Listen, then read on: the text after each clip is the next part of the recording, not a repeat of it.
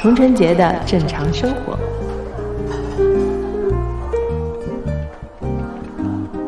Hello，大家好，我是童晨杰，欢迎来到童晨杰的正常生活。啊，然后今天呢，我们是请到了一位呃，对我来说口味有点重的嘉宾啊，然后他听他的笑声就知道了。然后呢，我们俩，最近是有点这种就是再认识，然后变成热恋的这种。关系啊，然后因为一个一个就是因为我们在一起拍戏嘛，然后那个戏他也比较辛苦，然后我们经常有就是彻夜在现场聊天的这样的经历，所以就迅速的增进了彼此的了解和关系。然后呢，我就把他请到了正常生活来跟大家聊聊天，让我们欢迎范甜甜。Hello，大家好，我是范甜甜。嗯，哪里不正常啊？不正常，因为我觉得我一直觉得我们其实已经认识很久了。对，然后有很多共同认识的人，对，又都在上海，对，但是呢，就一直好像没有说很亲近的有有过接触，因为我觉得就是这还是。第一印象我觉得非常有有有关系，因为其实我觉得你给我第一印象还挺高冷的。是我给很多大部分人的第一印象都是这样子的。哎，像我范天天这种人，从来不热脸贴人家冷屁股，你知道吗？那你知道我对你的第一印象是什么吗？啊，是什么？啊，我就觉得这是一个很凶的女人。你看，都误会了吧？对，但其实就都不好惹，就大家啊，对对对对，觉得对方都不太好惹。是是是，这你说对了。那个时候我就会觉得说，嗯，他，而且你的生活圈啊，那个时候可能跟我的生活就工作圈也不太一样。呃，最早的时候你不是做模特嘛？其实那个时候我们都知道，因为那个时候我也在上海电视台做一些什么。对，我记得你说你在官邸看到过我。哎，对。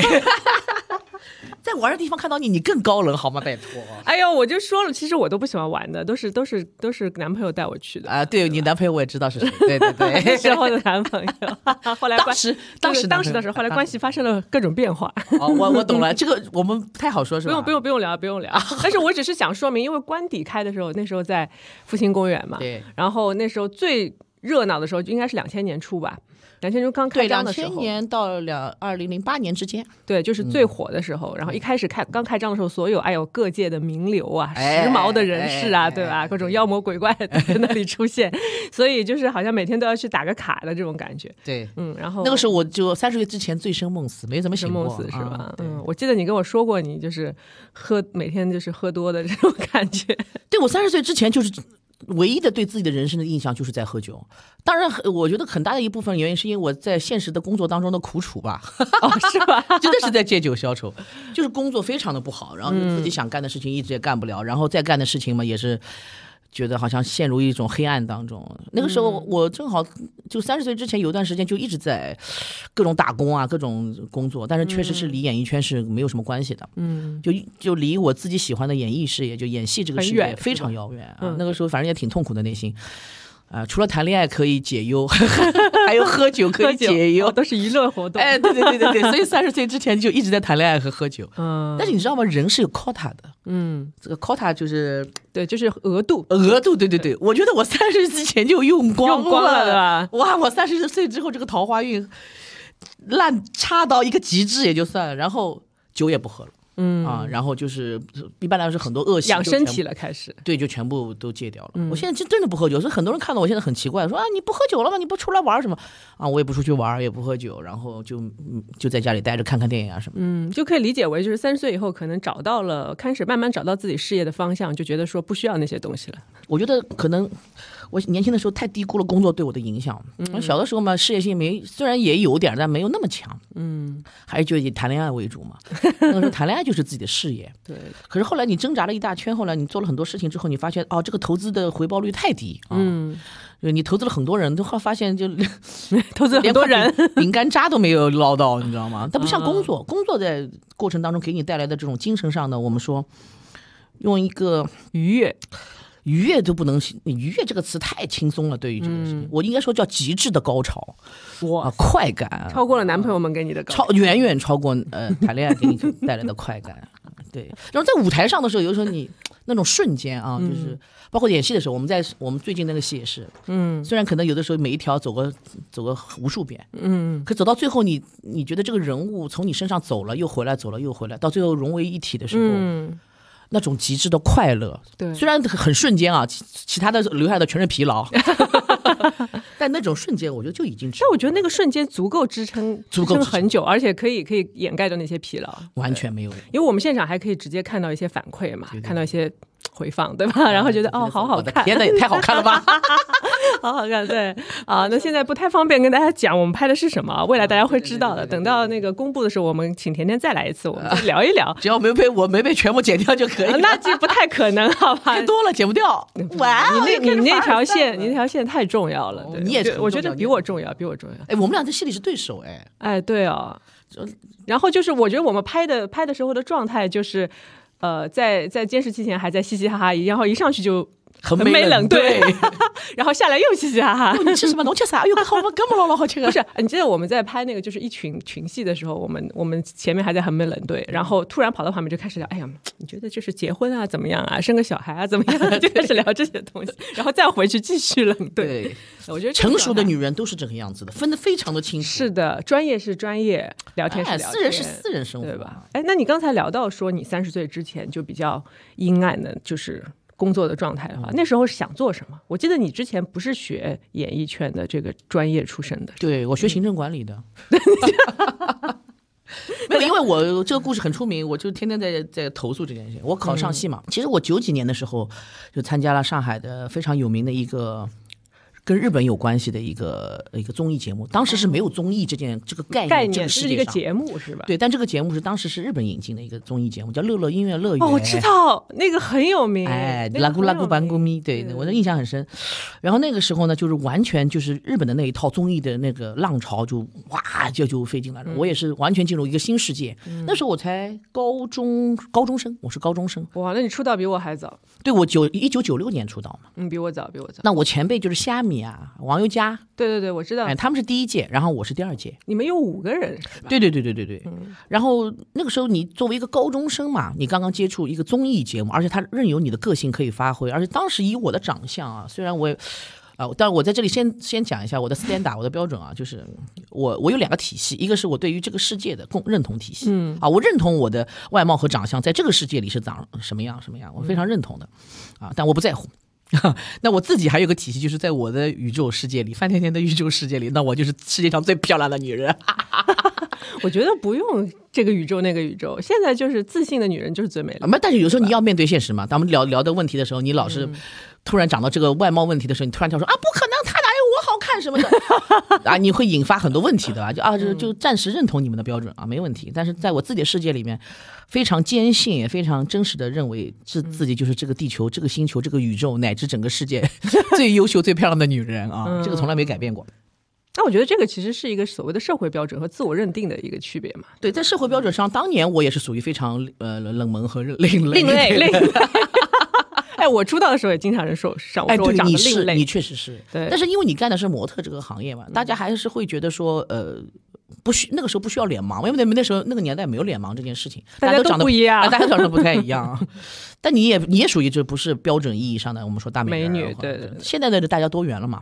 哦，那个年代我冷门到一塌糊涂，从性格到到外外貌都是非常冷门的。嗯，嗯，但是我觉得你的性格真的很适合出现在官邸。你不太适合，你有点就是众人皆醉我独醒，对，操妻哎，那时候我的事业已经有点小目标了啊嘛。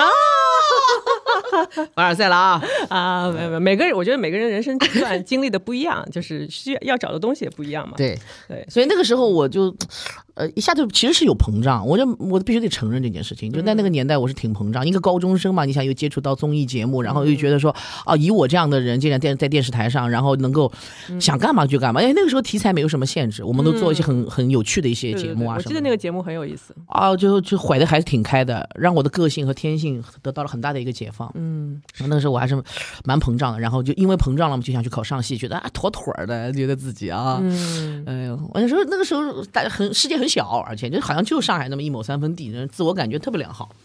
你就考上戏，然后就就铩羽而归，铩羽而你归。考表演嘛？那是表演系。考表演系，我其实一门心思就是考表演，我从来对演戏这件事情这辈子也没有改变过任何一丁点。但虽然当时我有报两个戏嘛，一个主持人戏，一个是呃表演戏，而且最后那三试的时候是冲的，两个时间点是冲的。老师的意思就是说，你不要一脚踩两条船，你要决定自己的专业到底是什么。嗯那我毅然而而然选择了那个表演，表演系。后来表演完了之后，老师把我叫出去，跟我说了一番话啊，那是我人生应该算是第一个非常大的挫折吧。虽然之前有很多挫折，但这个在事业上是一个非常大的挫折。嗯，他很认真把我叫出去说。那，甜甜，我们都很喜欢你啊，什么的，反正好话先说一堆，然后说我们上戏其实需要的是一张白纸，嗯，他说你在我们的世界里面你是张花纸，我们已经很难在你身上有所作为了。折纸，对呀、我马上第一个反应就是，那你可以把我叠起来，我们从立体的，啊我们从二 D 变三 D 不行吗？难道？嗯，啊，这空间思维没有吗？难道老师那个老师是就是当时来面试你的老师吗？就是在呃坐在里边现场的考场的主考？哦，他的意思就是说，我们很难再给你塑造，很难在你身上有所作为，就是这样。老师也很诚恳，就是 你已经学成了，是这个意思吗？他觉得说可能我没有办法达到上戏就是他们的 standard 的标准的要求吧，可能他希望我改变吧。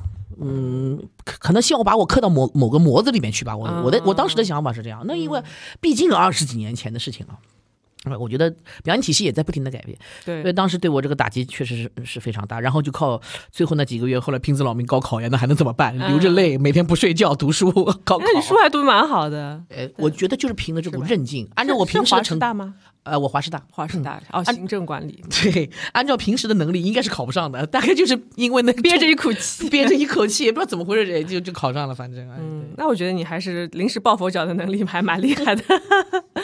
好，那那时候考上行政管理之后，就是上学嘛，那那时候就觉得其实离文艺界已经开始越来越远了。会没有，那个时候我还在电视台做节目，还在电视台。对，那个时候就转做记者了。后来那个节目是因为一年选一次主持人嘛，结束了之后我就开始转转行做记者，做娱乐记者啊什么的。哦，因为我性格比较活泼嘛，爱动嘛，可能就是在棚里边，大家就是当时的对主播的概念大家都明白啊。除了那个档节目之外的别的节目，还是比较呃传统的，我们那叫正统的话，可能不太适合我。啊、那个时候领导也不是很喜欢我，但是你就比如说你在下面跑到一线去采访啊，活泼一点啊什么的，那种都还是可以。那但是因就是因为那个，所以认识了周星驰嘛，就是因为我在采访呃星爷的当时那个呃少林足球的时候，哦，就认识他的工团队，认识了他，然后也就是很莫名其妙的，就是他就说要不要有一天早上啊、当时我的经纪人田启文老师，嗯，他就问我说：“你明天带身份证来。”就当时就认识嘛，会聊聊天啊什么什么。我也就是比现在跟现在的个性没什么很大的区别，因为更张狂吧，应该会更张狂。呃，我我呃差不多二十岁出头那么一丢丢，哦，还在读书，还在读书，更张狂。就是我也有点人来疯嘛，大家都懂的 啊，并不掩掩饰自己的问题，呃，更张狂。哎，他们反而都还觉得蛮有意思，可能需要谐星吧，要需要有趣的角色吧。嗯，第二天就跟我说：“你带身份证来。”我说：“我带身份证来干嘛？”他说：“你来了就知道了。”其实也没跟我说签不签约。来了以后拿了根非常厚的一本像本书一样的合同，说让你签吧，给我吓一跳。我说这个东西我怎么也回去跟爸妈说一说吧，嗯，对吧？虽然难以掩饰自己内心的狂喜啊，那是肯定的。后来回去之后，我打电话就给我爸妈说，那我觉得我爸也是个非常厉害的人，他就问我说：“那你现在一无所有的情况下，你那么厚本书我们也看不懂，说句实在话，嗯，你也没什么可以损失的，我觉得。”他就这么跟我说，嗯，你也一无所有，你个小女孩还能咋样？对，不就是点时间嘛？或者就是说你要不成的话，那么不干这行，因为他们当年也不是特别支持我干这行，就觉得说都行。因为爸妈都是医生，对，爸爸一个警察，一个医生嘛，嗯 这个又复杂，这个故事太太复杂了啊！等会儿再解释。很多人老是问啊，你爸怎么警察一会儿警察一会儿医生啊？他法医，法医，法医。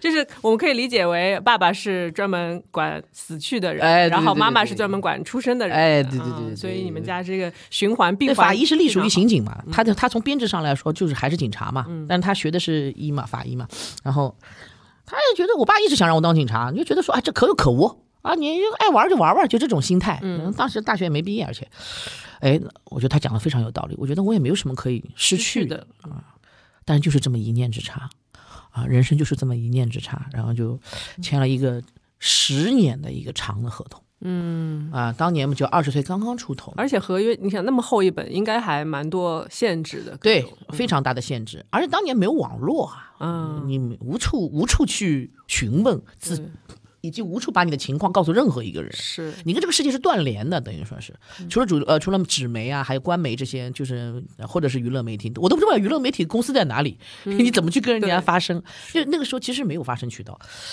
然后，但是我我一直在所有的采访里面都讲过，我从来没有责怪过这件事情。我认为这是人生经历，正因为他给了我这样的人生经历，因为其实不怪他，不怪那间公司，不怪星爷他们的公司，就因为这样那样各种各样的机缘巧合放在一起之后，呃，公司就放弃了我们这一批艺人。嗯，就是当时因为功夫签进去的那批艺人嘛。对，就是那那批艺人都就是不，我们就就经纪人跟我打电话说，你就自己找出路吧，啊，就这样。但是十年的合约，他应该对你有限制吧？你自己找出路。他确实有限，但他真的不会来管你，不管你，嗯他不会来真的来管你。可是用你的人会担心这件事情。哦，怕他来告啊。对对对，对他就想说，哎，你说他们不管，但万一他们要管了，告我一下，我不是完了吗？就等于是这样。而且我当时又年纪非常小，嗯，谁会为了你去对，去去折腾这么大一段时？他就哪怕就是觉得省怕麻烦都不会再用你。是这其实从那个时候开始，慢慢变得跟这个世界就越来越遥远。嗯，嗯，那个还后来还还拼命挣扎了很很很长时间，很长时间。就做一些，比如说，因为我本来就是做主持人做的时间比较久嘛，那还是有一些这个经验的，做婚庆啊，真的，我做了好多好多婚礼跑。场子是吧对，？跑场子，好多好多婚礼、婚庆，我做了几千个婚礼，肯定是有的。什么有八月几千啊个。八月那时候几百块钱一场嘛，那积少成多嘛，也很好。哎，有没有婚礼上有人认出你来的？也有啊，他们挺高兴，就是如果有人找你合影是吧哎，还挺高兴，觉得哎呀，今天请这个主持人还挺好，就这种。嗯而且我也是比较尽心尽力的那种类型的人，嗯，啊，包括柔秀啊，就是哦。跟大家一起什么，呃，某品牌让你全国巡回演出，然后给的钱特别少，嗯，然后就给一笔钱，然后你们自己负责食宿啊什么的，但是每、比如说周末一定要在我也。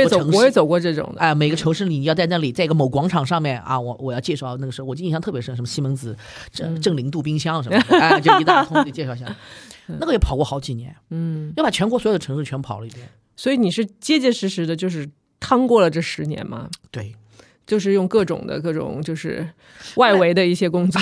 对，后来就发现确实不稳定嘛。嗯，后来包括当时也谈恋爱嘛，然后男朋友在北京，也有很多北漂的非常凄惨的人生故事。哦，你也在北，你也北漂过是吧？对对对，而呃好几次那都是铩羽而归，又铩羽而归。麦炸了已经。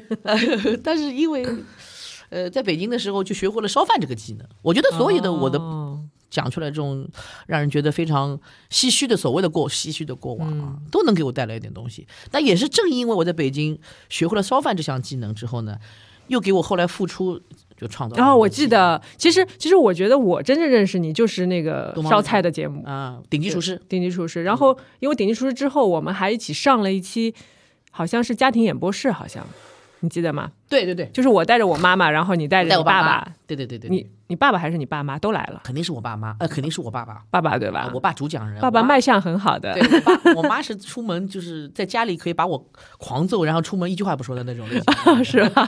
对然后，然后因为我因为我印象很深，就是我妈在旁边嘛，我妈也是有点十三点的那种性格，然后她就她就她在旁边附耳过来说：“哎呦，你拉亚马像罗喉吗？哎，我爸真的很帅，我一点都没有继承到，没有吧？我真的没有继承到，我现在这个脸还是稍微装修过一点点的，我是播客节目，待会儿贴张照片啊，前后对比让大家看一呃，原版呃我爸有的时候就看我说，哎呀，我女儿真好看，什么什么之类的。我爸嘛，自己的孩子总归是那里都你自己。但我觉得你至少智力肯智商肯定是继承了爸爸的。啊，对对对，这倒是有的。呃我倒那我倒蛮感谢他的。嗯，所以说，可能这个世界有一好没二好吧。但你要给我再选一次的话，我宁愿选好看。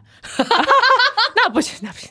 说呀，我觉得得如果你只有好看没有智力，你不能不能在这里出现。今天，人啊，人对自己所拥有的东西从来都是不知道珍惜的，嗯，对不对？但是我觉得我们长大了嘛，应该要开始珍惜一些东西了。我对我的智商啊，嗯，我珍惜吧，珍惜吧我。很苦恼我的智商，好吗？我有个好朋友，我不想讲他的名字啊，大家认识的人吗？不是大家都认识的一个很可爱的人，非常可爱。我不能说他智商低，这个这个太污蔑他了。就说他是一个心眼很大的人，嗯，没有烦恼的，是什么很大的苦恼，他不他不声响的，他不做 deep thinking 的这种人，所以他很快乐，他极其快乐。哦就再大的事情，他他不会我再往第二层、第三层，像我们这种有的坐在那想那么多不不替啊，脑浆滚滚烫，他没有的。就这样算了呀，那怎么样？还能干嘛啦？什么什么？他就想到第一层，他就不往下想了。嗯，但他的人生非常快乐。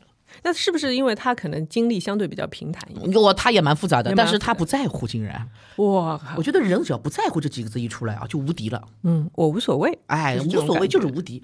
可是无敌之后，你也很寂寞嘛，因为 no meaning 是没有意义的。当你什么都不在乎，你的人生是毫无意义的，嗯，对吧？就无趣嘛，我们又可以这样讲。所以你就挑呗。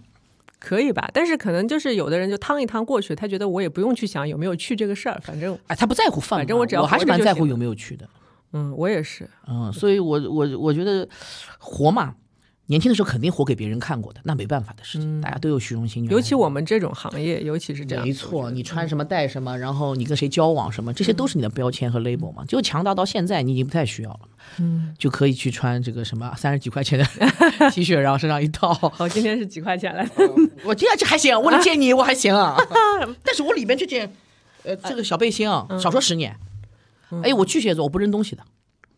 哦，那你跟我有点区别的，我就是特别讨厌家里东西多。哎，你我们俩聊过这个问题。对，就是你，你跟我说你家里，我有看到你家里照片嘛，就很多的各种的植物啊，然后动物啊，然后书像个动物园一样。满满当当，对书，然后各种的衣服什么都，我觉得这是有安全感。巨蟹座的安全感吧。对，而且我对自己的人生谏言就是，我活了四十年了，我不希望自己家徒四壁。我那我也没有家徒四壁，那有些人是爱干净，就一定要收的非常清楚，家里边就看上去就是非常干净，就是什么呃某冷淡风什么之类的。但你是喜欢有生活气息的这种。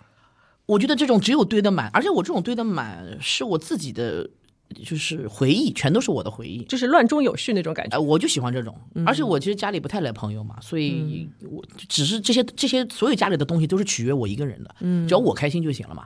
就我经过的时候看到这个什么，哎，我有时候买那个哈利波特的有一张四呃四分之三站台的有一张站台票放在一个角落里面，哦啊，那是我曾经迷恋哈利波特的年代啊，呃那些东西都能给我很多很多的回忆，还有很多画儿，我家里边。我记得你家有一只猫和一只老鼠，我也不知道这个组合是 怎么想的。那只猫是已经很年纪很大了嗯、了，对，大熊，嗯、我的我呃这只猫的现在今年是十五岁了，已经。十五岁了。也就是我差不多三十，哎，三十几岁来着？哦，二十八岁，二十八不用不用，说那么具体，不用说那么具体。反正是二十年代的时候养的。嗯然后他跟我这么长时间，已经成为了我生命中必不可缺少的一份子。就是无论你伤心痛苦，无论你快乐还是兴奋啊，什么好的事情，你打开门回到家里，他总是第一时间用一个非常很不耐烦的迎接你的姿态，就是啊，我来了，怎么样？啊，我应付过你了，然后脚就后面哇一撑，然后打个无敌大的哈欠，然后非常慢的哎嗨，就这种表情。它就像你生活中好像一个不太会改变的一个符号，然后这个是一个很稳定的东西对你来说。我无法接受，就是我现在无法接受他可能有一天会离开我的啊那个、对这件事情。已经高龄了啊，已经高龄，但是现在它的状态还是很好，毛啊什么各方面看上去还挺好的。而且我都网上咨询了，好像猫最多能活二十几年。嗯，所以我觉得他还是很有潜力的。可以的，可以的。我经常对他 给他洗脑，他晚上睡着了嘛，他躺在我旁边，有的时候我就在它耳朵旁边就对他说。活到二十五，活到二十五，再撑两年，你还小，你还年轻，你还是个宝宝，就给他心理暗示。这也可。以啊？你觉得他听得懂你讲的话吗？我觉得他完全，他从九岁以后就听得懂了。嗯，我觉得他九岁之前它还是个猫，然后九岁之后它已经完全进化半人半猫。哎，进化成为这个家的主人，我觉得。哦，所以养猫是会有这种感觉，就是猫就把自这个家可以当成自己的家一样来，我其实这种主人翁的感觉。我养过各种各样的动物，我是个非常喜欢动物的人。我养过鸟，养过呃，就从小就养老鼠，然后也很经常铩羽而归。那你没有养过狗吧？养过狗养过狗？啊、而且养了很长时间，都养老送终这种类型。但我一生中只养过一次狗，嗯，从此之后我就放弃狗这个物种，为什么？我无法承受它强烈的爱。哦，真的啊！但是我就是那种很喜欢狗的人，所以你需要别人给你强烈的爱，可能有可能啊。我不需要，我需要付出强烈的爱。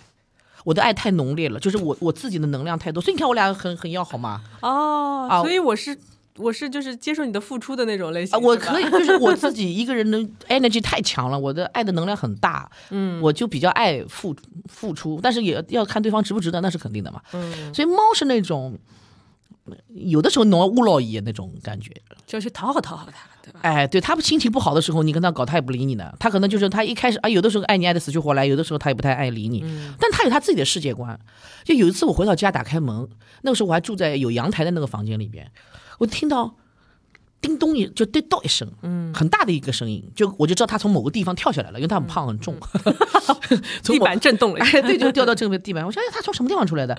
看他非常慢的、缓慢的向我走来。我一看，阳台上我放了一个摇椅，那是我一个喝下午茶的一个小小小地方，那个摇椅在摇。哦，这家伙下午在阳台上的摇椅上乘风凉，这个看着就是啊他的日子过得也太好了吧？把自己规制的特别舒服。哎，对，然后等我回来，非常勉强过来跟我打声招呼，然后有的时候看看星星，看看月亮，我觉得他有他自己的世界，嗯，一。但是你对他的负担没这么重，就是说，如果你有的时候可能没有太多心思在他身上的时候，你也不会觉得内疚。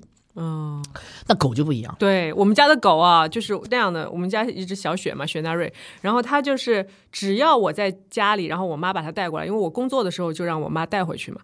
不然它就太孤单了，一个人在家里。然后、呃不是一个人，是一条狗。然后它就是我回到家里，我妈把它带过来，它就它就一直看着你。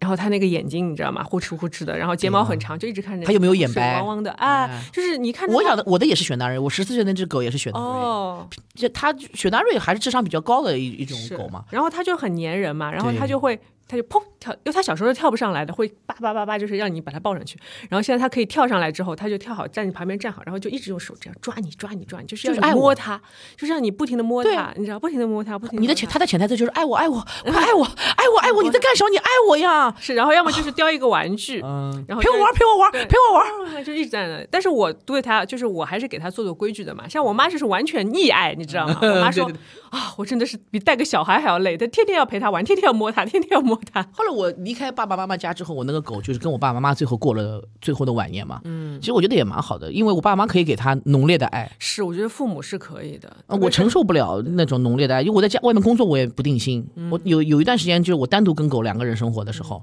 有一段时间爸爸妈妈出去玩了，到外国去玩了，然后狗就放在我这儿。那时候你自己的孩子自己看 啊，我啊也有道理，我心想说啊，那家我家虽然那时候有个猫嘛，这大熊也在，一直在，大熊也跟他不太理他的。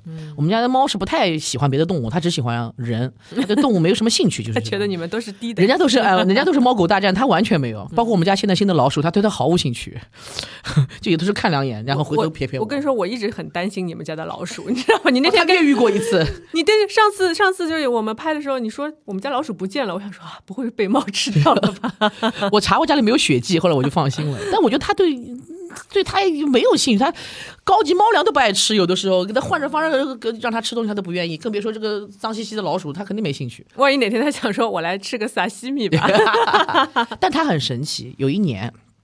那时候我这个是我经历人生最至暗时刻的那一年，嗯，但那天晚上是夏天，在上海，我那时候还租在一个非常破的一个房子里面，嗯，这个房子就是外面搭出来的违章建筑，老老老洋房旁边搭出来的一个违章建筑，就是有一个棚棚像棚棚一样的那种房子。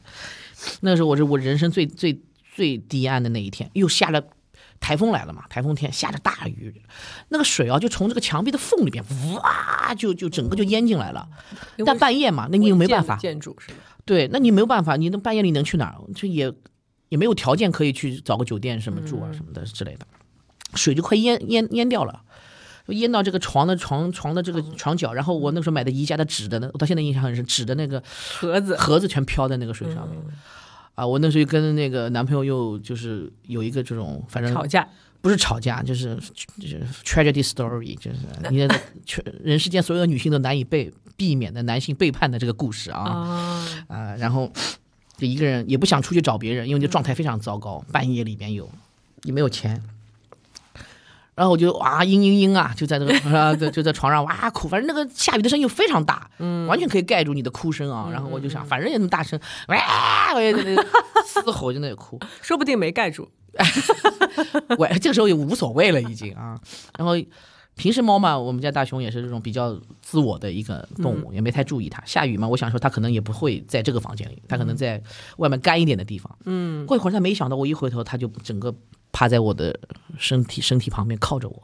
他是已经已经身身上已经湿掉了吗？对，但是他是应该是跨越千山万水才跑到这个床上来的，反正也不知道他怎么来的，反正身上湿哒哒的，嗯，然后靠在你身边，他也不说话，他也不叫，他什么没有，就一个小爪子搭在你身上。啊，啊，那个瞬间你就会觉得说，啊，至少他还是爱我的、那种，好所以说，贴心啊！呃，所以就是你每天对对你说我爱你我爱你的，和他难得给你一点爱的人就是贱，哎，我觉得是有一点这个感觉。对，但第二天早上还要还要很厉害。他是家猫嘛，那么多年从来也不会什么狩猎啊，什么对这个也没什么兴趣。第二天早上给我叼了两只非常大的蟑螂，也不知道从家里哪个角落里叼的来的，放在那个嗯擦脚垫上面，叼了两只非常大、非常大的蟑螂，可以飞的那种蟑螂。我怀疑是他养的这么多年的宠物，在这个房间里就玩他们是吧？不在这就玩他们。然后看我心情不好啊，给我带了两两个蟑螂作为这个礼物。这辈子他就抓过这一次。哎，猫是有这样的习惯，就比如说它它会给主人抓老鼠过来。那它看你可能，比如说躺在家里没从床上起来好几天，它觉得你无法狩猎，没办法吃东西，你要 死了，它就给你送点。哎，我跟网上查过，是有很多这样的记录的嘛。是我的人生中只有这么一段时间，就那那一段时间，他给我送了两只蟑螂。嗯，可能他也感觉到了，我的哀伤可能是荷荷尔蒙什么。那你高兴的时候，他会有感受吗？高兴的时候他就嫌我烦嘛，因为你会我太热情，对 对对，又亲又抱又黏，什么头顶上永远都是散发着我的口水味儿。哎，我觉得你的猫猫还挺有意思的。哎，你还喜欢养植物是吧？哎，我真的很奇怪，就家里就是植物园和动物园的结合。哎呀，我以前都我这辈子，我就二十几岁的时候，要是知道我。现在就迷恋养植物这件事情，我我一定觉得我变了，就是我疯了。大概我记得我们拍戏的时候，你还在看直播，然后看那个 卖植物、卖叶子，而且那些叶子都好贵啊。对，因为它叫天南星科，是比较稀少的一个一个一个品种，但最近也蛮流行的。嗯，我最早的时候是想家里放点花儿。我疫情嘛，因为那个时候工作减少了，嗯嗯嗯，经常在家里待着。我想家里哎缺点什么啊，弄点花，哎买鲜花回来自己插自己弄。我在艺术方面，我觉得自己还是有点造诣啊，造纸啊造纸造纸，哎擦擦弄弄就蛮好看的，什么都很好。嗯，但是一周以后他就死去了。哦，你再怎么给他放放成什么，就很难照顾他。花仙剂啊，你再怎么去。Keep 住，它总是有落花时节嘛。可能是因为我年纪上去了，一看到花落，啊，心里就觉得很痛苦，就觉得说啊，我也是一朵花，我总有一天也要落。它的时效是十天，你的时效是像林黛玉一样的巨蟹，我没办法控制我自己呀。那你会去想去把它们埋起来吗？给他们也是不至于要埋起来，因为我扔我也就自己不扔，叫阿叫阿姨去把它扔，就自己不舍得扔，不舍得，嗯。哎，但是我的心态是这样的，就是比如说我家里有一个什么花之类的东西，然后我说啊，好好看，过两天觉得有点碍事，过两天它就有点枯萎了，有点什么，然后我就说，哎呀，快点把它扔掉吧，就是那种很兴奋的，你知道，就觉得哦，你可以换新的了，家里可以少一样东西了，不是不是换新的，是少一样东西。你怎么这么喜欢少东西啊？啊，就有时候我觉得家里人多，我也想扔出去一点，就这种感觉。啊，这个也蛮酷的。哎呦，其实这个我也我也差不多，我家里也不能有别人，我就喜欢一个人。嗯，但那个花吧，到最后我就觉得说这样不对，这样不行。嗯，可是你又难以遏制住，就是对呃对植物的一种爱。我不知道为什么，可能就是年纪大了吧，就要爱翻那个翻那个。大概你命里有木吧，应该是没有缺。缺木，那缺木你就是爱木嘛？是吧？有这种事？那我小的时候可不喜欢了。那男朋友送我花，我肯定气死了，真的是。你该给我点现金，你给我花干嘛了？啊，这样的啊，我不喜欢。从以以前非常不喜欢这种华而不实的东西。那如果男朋友送送花给你，会直接骂他吗？那也是不至于，我会觉得说，嗯，你对我好像不太了解嘛。哦，就这种，还有这种，那送一根倒还行，送一支嘛，送一支嘛，回去嘛扔掉也无所谓，对吧？那送一大束，你又没地方放，又没地方弄，我也没心思去养它。小的时候，嗯，哪有心情啊？那看也不觉得它有多美，你知道吗？哎，现在就是能体会到花的美。嗯，后来它会掉这件事情让我很痛苦嘛，会掉，就走什么东西都会掉嘛，到最后。哎，后来就有人给我提个建议，就是花友们就说，那你要不去养那种。植物吧，他说，我说那有什么好看？他就给我发了几张照片，哇，太好看了，太美了，就是你觉得比花还好看？哇，那个美是另外一种美，嗯，一种生命力。一种就是你，而且它会长，而且每一片叶子它长得不一样，嗯，它的花纹也不一样，它的那个脉络也会不一样，它有银脉、有粗脉、有细脉，有各种各样的讲法的啊，有畸形、有圆形、有什么形状也不太一样。你要是养的好，湿度要达到多少多少成分，然后光照一定要达到多少成分，它是个要求非常高的。嗯，你不是这没什么心思的，跟养不好的。那你等于家里要有一个暖房的感觉。对，所以我现在没办法长期把那个电暖气都 都开着，所以大雄最近也不爱我了，长期躺在这个电暖暖气片下面，胡子全部烧卷了已经。我听上次听你说过这个，我那天还回去看，我说你怎么半边胡子怎么短到一半？哦，卷了以后都已经掉下来了，已经。我说求你了，我说你不要迷恋这个，而且这烘的太久，就是它的嗯皮毛都发油了，你知道吗？就跟人的头皮一样的发油。但是他丝毫不在乎，啊，就天天抱着那个电暖气片。老年人就是这样的。哎，我我真吃不消他。然后家里还有三台加湿器，天天开着。哦。你必须湿度一定要达到百分之六十到七十以上，那些植物才会更好的生长。嗯。然后我看到之后一些大神养的好的那些植物啊什么。我后来我唯一的一个那个群啊，我是没有群的，我不参加任何的聊天群。嗯，我很害怕那个那个信息哆啦哆啦哆啦哆啦不停的来，我很害怕。只有这么一个群，就是植物群，大家都在讨论说啊，这个花是怎么样怎么样。那个群的话蛮单纯的，大家就从来就是讲，哎，我今天这个叶子有什么问题，大家给我看一眼什么的，感觉像知音一样，就会聊一下，哎，我的叶子黄了怎么办？大家就给你各种想办法，你怎么会黄的？你为什么会黄？你家里环境怎么回事？就大家都有共同爱好的人聚集在一起嘛。那种变化吧，我就能说植物的那种生命力和变化，会让我觉得生生不息这几个字吧。它有的时候已经不行了，你就是我我们这个植物界还有 就是热植啊，热植界还有还有会发贴纸，大家互相之间，比如什么老庄发芽啊，什么湿度六十啊，就是口号知道哦。我们的口号是下一片会更好，还有这种的，我真是完全不了解这个。哦，那我就得看国外这种 YouTube 上的大神发的那些好的做的那些植物的照片，简直美轮美奂，你会觉得，而且有一些就是你做的好，还是蛮贵的，你可以去进行买卖嘛。那些有一些好的那些。比如说十几万一一两片叶子都有哇，就做的好的人，我那我还没到这个级别，实在也不敢啊。那你有想过，就是如果你把它养的特别好的话，你会把它卖掉吗？你绝对不会舍得，我觉得不舍得啊。有些人不一样，有些人他做这个就专门是为了交易的嘛。那我觉得他应该无所谓，那开到一定价钱，一样东西，任何一样东西有价钱的嘛。嗯。但你也不能这样问我，因为万一这我就说任何一样东西都有一个价钱，只是价钱没到你心里的数目，给你拍卖一下。对，就我要养的再好，他要比如说什么出七百五十万买我一片叶子，你拿走 七百五十万，那是挺贵的，对吧？那我们现实点讲这个事嘛，对不对？嗯，是的。哎，那刚才我们讲到我们刚才刚刚认识的时候的这种印象，嗯，对吧？然后我觉得，嗯，你你可以聊一聊，就是你来说一说吧，就是你觉得我是我这个人怎么样？你完全，你现在的你完全不是我想象中的你，是吧？一个是你现在是一个非常随和的，嗯，而且经常语出惊人的，洞悉人性的，然后。的一个小机灵，小机灵，我就用小字来形容你，来形容。对，而且有我们上海女孩子的那种细心，嗯，但是也有又有这种很知道环境，然后去平衡察言观色，是吧？对，那种那种大气，就是啊，我我觉得还是我很非常。欣赏的一个性格，不然我们也不会话这么多嘛，是不是？对，是。就有的时候我们在聊的时候，看看你在玩手机，但是就是莫名其妙蹦出一句话说：“哟，有在认真听啊！” 对我就是这样，我从小就是这样。就比如说我在看书或者我在干嘛，然后旁边比如说我爸妈说的一些话，我就全部可以记下来。然后过两天他们问我，他们再说一个什么事情，然后我就会搭搭一句话，我说：“哎，你前两天不是这么说的什么？”他说：“哎，你怎么知道？”说我都听到了。所以，我其实我觉得你你应该算是。人间清醒，但又不孤孤孤芳自赏的类型的人，嗯，这很重要。就有些人，大家是人间清醒嘛，那人间清醒的时候，就有点太不喜欢这个世界，可能会说啊，都是，哎呀，啥也不是，对，就是都无聊，就是感觉就是虚无主义，就是相相信一些东西到极致的时候，他就觉得。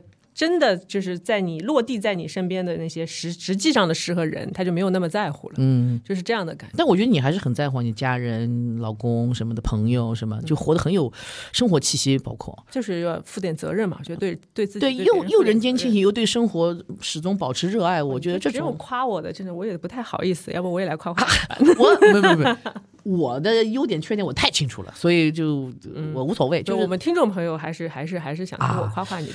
听众朋友，其实我觉得可能观众其实对我还是有误解啊，什么样的误解？嗯，就因为你在电视节目上呈现的你的自己的部分，还是会被提炼嘛。嗯，就是大家，呃，编导也好，或者导演也好，各方面的，包括演戏也好，他都希望你发挥出来的那，他要一些他认为能够刺激到。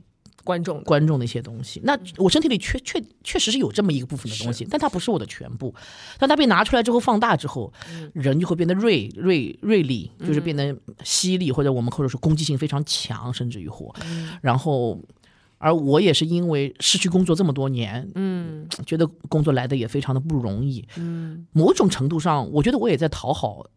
不是不是不能说观众，我就是说是工作人员吧，应该是我从他们眼中可以甚至于会看到期待，就说在这个时候，姐你应该讲点什么什么了，你应该发声音了，你应该发挥了，怎么怎么。我有的时候就感觉他们就像瞪着无辜的大眼睛，我觉得他们也是为了工作嘛，有的时候啊，那我我就做一些事情嘛。所以其实我一开始对你的印象，可能也是因为我看你荧幕上的形象啊，或者说我们在录节目的时候那些状态，我觉得你可能也是那种就是攻击性比较强的人，然后。同理心比较弱的人。对，但是后来后来我看你上辩论啊。然后最后可以拿到 B B King 嘛？嗯，是吧？拿过一次，拿过一次 B B，那还要怎么样？拿过没有太难了，因为那个 有人半次都不想拿不到，那我太焦虑了。对，然后我就觉得，就既然可以去辩论啊，其实其实我觉得辩手他通常都是有双向思维，甚至于就是更多项的这种思维。我不是很懂，因为我没有参加过辩论，但是我觉得就是其实你条理肯定是非常清楚的一个人。辩论其实会让人很精分的。是吗？就像你说的，一个是逻辑要清晰、清醒，但是你又要有同理心。嗯，就是我有的就我就说过分清醒的时候，你就会非常冷酷的态度去对待这个世界。因为辩论嘛，我们讲的是道论的是理嘛，不是论的是情嘛。嗯，因为如果你论的是情的话，那没有理可以讲了，说不清楚了。对，那就没有必要必要要辩论了。讲白了啊，但是其实我始终不是这么看待这个问题的。既然是要讲一件事情，一定要把你的立场讲出来。其实我所以在整个辩论的过程当中，我从来没有参加过一次我不认同这个辩题的时候的辩。就如果大家仔细观察的话，嗯，比如说如果我这个团队选了这个辩持方，但这个持方我自己是不认同的，所以我就会不说话，一句也不说，嗯，在二排也不说话，也坚决赞同对方的意见。那我因为因为就是我那那时候会被节目节目组 Q 嘛，说你会 Q，但我就不理他们，就不理他们。啊，那个时候我还还比较傲气吧。那 我觉得这个这个很好，跟你跟你前面说的状态其实不太一样。我是我说的前面那个状态是到后，不是跟辩论有关，因为辩论是原则性问题，嗯，对吗？有些事情我觉得说并没有涉及到太原则性的问题的时候，是很愿意牺牲自己的。大家没人注意到这件事情啊，他们只看到我。非常强势的去攻击别人的那 那个时候，因为那种毕竟会给人留下很深刻的印象嘛。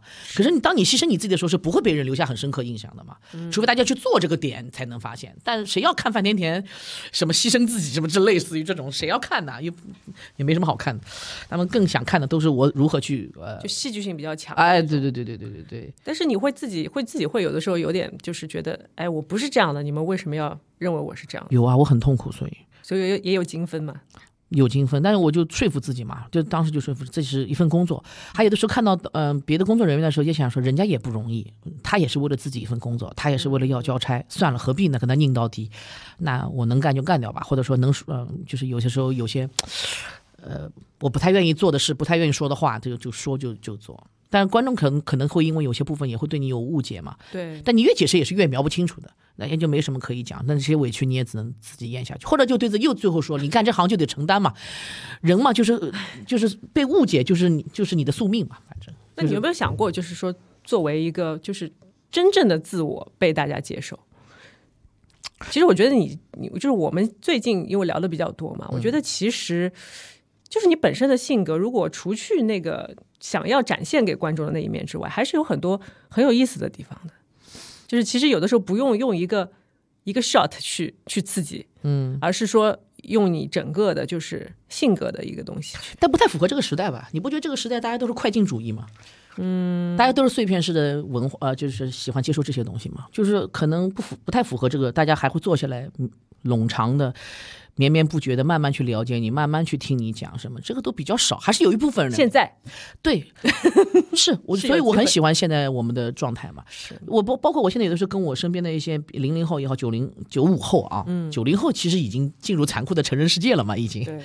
那零零后也好，他们还是非常现现代的人，现代人的那个代沟是更明显的，我觉得。比如说他们跟我有天说去唱卡拉 OK，嗯，他们连前奏都没有办法忍受，要快进。啊，就就现今时代就是这样，时代就是这样。对他们无法，他们什么叫快进？比如他们看电视剧也是这样的，除非是 cut 一点五倍速啊，一般都是一点五倍速一点，他没有耐心去去看成铺垫。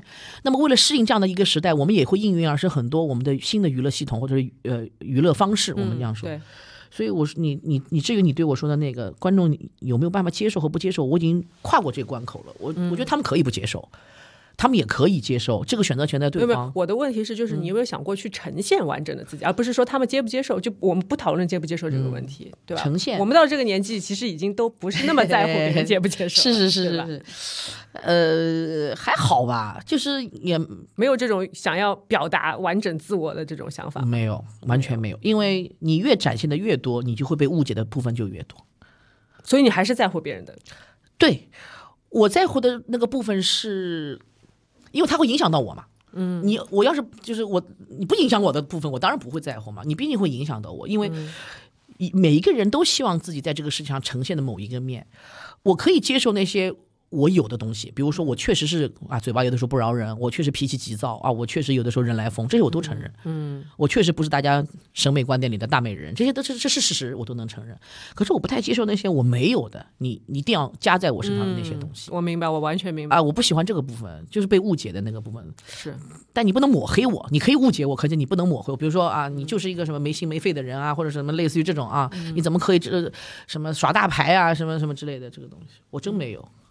啊，我已经早就过了这个膨胀和耍大牌的年代。你真的没有耍大牌，我跟你说，完全完全没有。但是有的时候你就难以避免嘛，可能就是什么呈现出来的什么，不是说包括我们现在不是在现场换鞋，我看到那个服装姑姐姐蹲下身体，我都吓死了。你别蹲下来，万一被拍到，我自己穿。对，但是有的时候工作上是是没有办法的嘛。其实现在有点矫枉过正，我觉得，哎，我觉得是这样的，就是要来误解你的人，对吧？他怎么都能误解你。或者他本身对你的形象也好，对他对你所谓的就是性格也好，他已经有一个他的固定的认知了之后，你做什么其实他都会给你找出一点什么东西的。嗯，所以其实这这些人啊，我觉得对我来讲，特别是因为我不是刚上完真人秀嘛，然后也有各种各样的，虽然是赞誉很多，但是也会有很多就是呃，就比如说有点阴谋论的东西啊在里面，你知道吗？我有看一部分，有看一部分。然后我觉得就是，我觉得你心态很好，哎。就是就是就是像我刚才跟你说的那样，就是你真的已经不太在乎说你呈现出来的东西别人会怎么看了。嗯，没有，我当时比较担心的是你老公。下次你跟他聊一次。但我每天来，我上班的时候看你来的时候还是笑嘻嘻的，心情还挺好，也没怎么被太过多的影响。嗯，我我我觉得还行吧，因为就像就像就像我刚才问你那个问题，为什么问你这个问题？其实我觉得就是我通过这次综艺也是就是觉得说我呈现的是。我所有就是所有的话都是我自己想说的，嗯，所有的行为也都是我想做的，意愿都是我自己的意愿，所以说呈现出来，你可以用无怨无悔来形容吧。哎呦，你是既然你作为自己的一个本体的存在嘛，那别人如果接受你的人肯定是有的，不接受你的人说不定是大部分，那这本身就是一个世界存在的客观现象，对，每一个人面对的都是这个问题，对不对？所以就说只要是真实的自己。就不要去在乎别人是怎么完，我就完全同意这件事情。就反正只要是真实，人都会犯错，对，人都会有说错话的事情。错和对又说明什么呢？但你不觉得现在就是有的时候社会对大家的要求，就特别是你可能 呈现出来那个部分，他更希望你能够几几近于完美嘛？嗯，就是这个这个是让我比较头疼的一件。我也像你这样，我很想就让大家知道，我就是一个有血有肉的人。嗯，我有会犯错，我也会。也会流眼泪，也会同情，但也会攻击。嗯，这就是一个人的复杂性嘛。就包括演戏也是这样的。是你不可能说，对一个角色，他肯定是丰富的嘛。对你有张力的情况，就是在于说，嗯，一个好人可能他也会有一些阴暗的部分。嗯，他也会有动摇。可在于他衡量他好与坏的是最后那一秒钟，他做出了正确的选择。我认为他就是个好人。那坏人也是，他坏人有的时候我们不能去片面的看待这个坏人。嗯，他有他的理由，他怎么会成为这样？当然。可呃可可恨的人一定有他可怜的过去，maybe 啊，我们他也不值得人同情。是，可是也知道他不是一夜之间突然生下来 DNA 爆发，他就变成一个大坏蛋。嗯，我们想，我也很想看到这个动机是怎么一回事，整个流程是怎么一回事，怎么会把他慢慢引向罪恶？这是一个完整的人。对你塑造一个角色，不就是这个样子的吗？所以我很爱观察人类啊，观察各种各样我身边的。你别看我整天杂杂巴巴，其实话很多，那我就很认真在观察我们身边每一个朋友。比如说，我看啊。你是我可以多交往的，可以多说两句话的。另外一个，可能我们大家只能点到为止什么？哎，我觉得你厉害的就是你在现场啊，那么屋子里那么多人，然后就可以直接下判断啊，你我可以跟你交朋友的，你啊就算了。啊，因为我想成年人不要浪费我的社交时间。我真的就是，哎，我就是这点不好，有的时候太得罪人了。但是我很喜欢。其 实我真我真的很喜欢，因为我我的性格我就是一直喜欢这种很直接的人，哪怕你今天跟我说童晨姐，我就不喜欢跟你做朋友，我们就不要做朋友了，我觉得也可以。但是你不要给我虚与委蛇，表面上说哎呀亲爱的怎么怎么样，然后背后又说我坏话，对，就很烦这种。我有的时候有恶趣味，就刚刚那时候在做辩论节目的时候，我的恶趣味就是在于，就是我特别想戳穿这种。事情啊，对，但有的时候就是说太多之后，有一天容易被人抓住小尾巴。有一天有一个人私底下就跟我，因为我我老跟他吵架什么什么的，私底下跟我说，他说姐，他说我来这个节目，他说是为了赚多点钱。那他很认真的说，我一下有被打。其中一个辩手，对他有个认真跟我说，他说，嗯，就是希望我以后少滋儿他几句，让他放他一马，对，让他能够继续多走几步。那这样的话，他能够就是多拿点通告费。对他自己的可能，因为这样的话流量会多，会被更多人看到嘛。那他这样的话可以改善一下自己的生活啊，什么什么之类的。当一触及到这种部分的时候，我瞬间变得非常软弱。哦，我觉得我也会的。嗯，我觉得就是可能虽然我对你平时的论点，对你这个呃讲某一些话，我就我觉得啊，你你为什么老是要讲这种话？你为什么要这样子？什么什么是大男人主义？怎么怎么怎么？我就疯狂的攻击这些点嘛，经常。那有一天他私底下就跟我讲：“你放我一马。”就是说我其实。就是他有他的诉求，嗯，我是作为一个非常理想主义的人说，哦，只是针对观点，我们针对什么什么什么，并没有想过这一层背后的人家的人的一个故事嘛。当他把他的人剖析给我看的时候，那就是我的弱点，嗯，啊，我真的就放了他一马。从此之后，我就想说，啊，但从那个时候我开始反思我自己，就是你可以坚强独立的呃活下去的时候，并不代表所有人都可以坚强独立的活下去。对，嗯，那那那个那个，其实整个辩论的这个过程给我人生影响非常大。嗯，啊，我以前就是觉得，包括我们见到很多女孩子啊，失恋啊或者怎么样，你跟他分手，这种渣男你跟他留在这干嘛？什么什么？其实说这句话都很容易的，嗯，你也是站在正义的一方，甚至于乎，这种男人你还留着过年？什么什么？嗯，说的很爽，大家都会爽，就口啊号似的嘛。对这个年代的人，大家都很贪图“爽”这个词语。可是你有考虑过吗？当他知道对方背叛的那个瞬间的时候，他的爱是没不会像像洪像我们说自来水龙头一样的说关就能关关得住，就关关得住。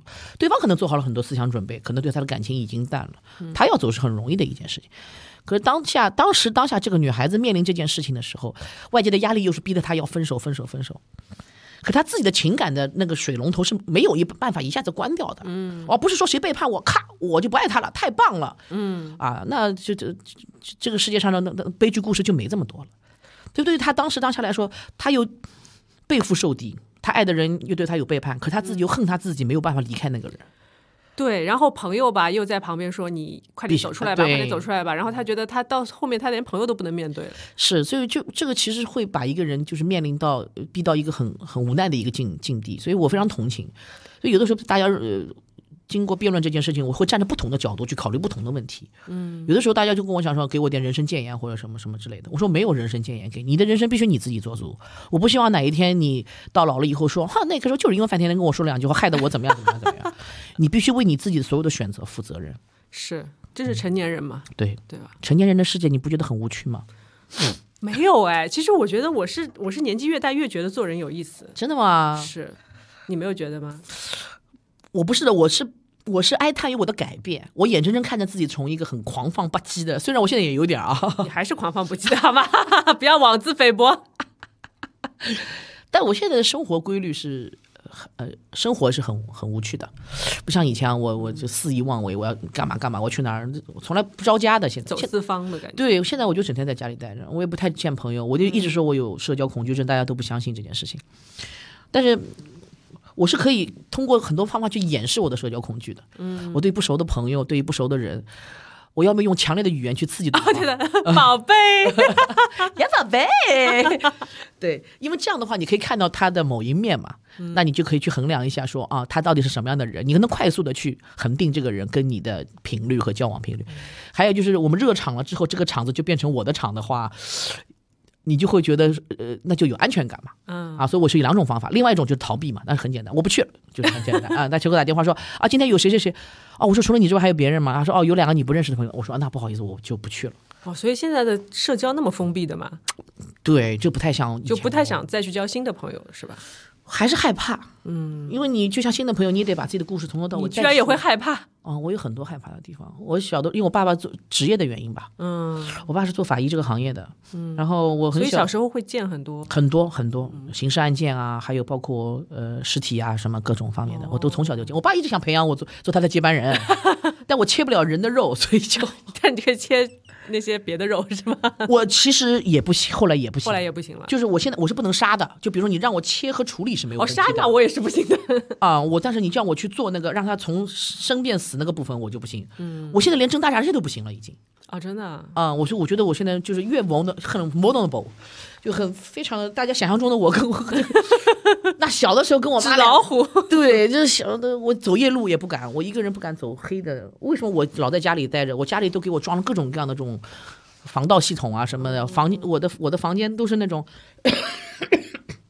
指纹锁，嗯，我妈说你就睡在保险箱里，保险箱里哎，我说 哎，那我太快乐了，我说不能有窗的，我都害怕，就是有很多那是不是因为小时候的这种经历，所以有，我有去查过，就算是有一点童年创伤嘛。但当时是不知道的，那是那个年代谁知道？我爸妈也双职工，谁有空看孩子呀？那孩子就得跟着爸妈，对吧？要不就去呃我妈医院里看人家生小孩儿。然后就爸爸妈也不会太就是介意说会给你造成一些阴影吧？他们不觉得这是阴影啊，他们觉得你从小锻炼起来，将来胆子大，呃 继承我的衣钵不挺好的吗？他一直跟我讲说，但我爸爸从小就跟我灌输了很多哲学思想，所以我很因为可能是因为小的时候没有什么朋他，经历死亡也多嘛，经历对死亡的人多了之后，就可以产生一些人就是这样，他就会问你，你就会一直考虑生与死到底是怎么一回事，为什么会有生命存在哎，对我是谁？我要去哪里？对吧？人是三哲学三大疑问，我要去哪儿？这这这经常让他死了，他去哪儿了呢？对不对？就是你你会产生这些疑问，会会引发思考，然后小的时候会最大的一个鉴定问题就是，其实就是我是谁。后面的两个问题，我觉得都是要很后面你才能会去思考这个问题啊，我从哪里来，我去哪里这个问题，那个有点飘渺。可是我是谁这个问题，我是从小在思考的。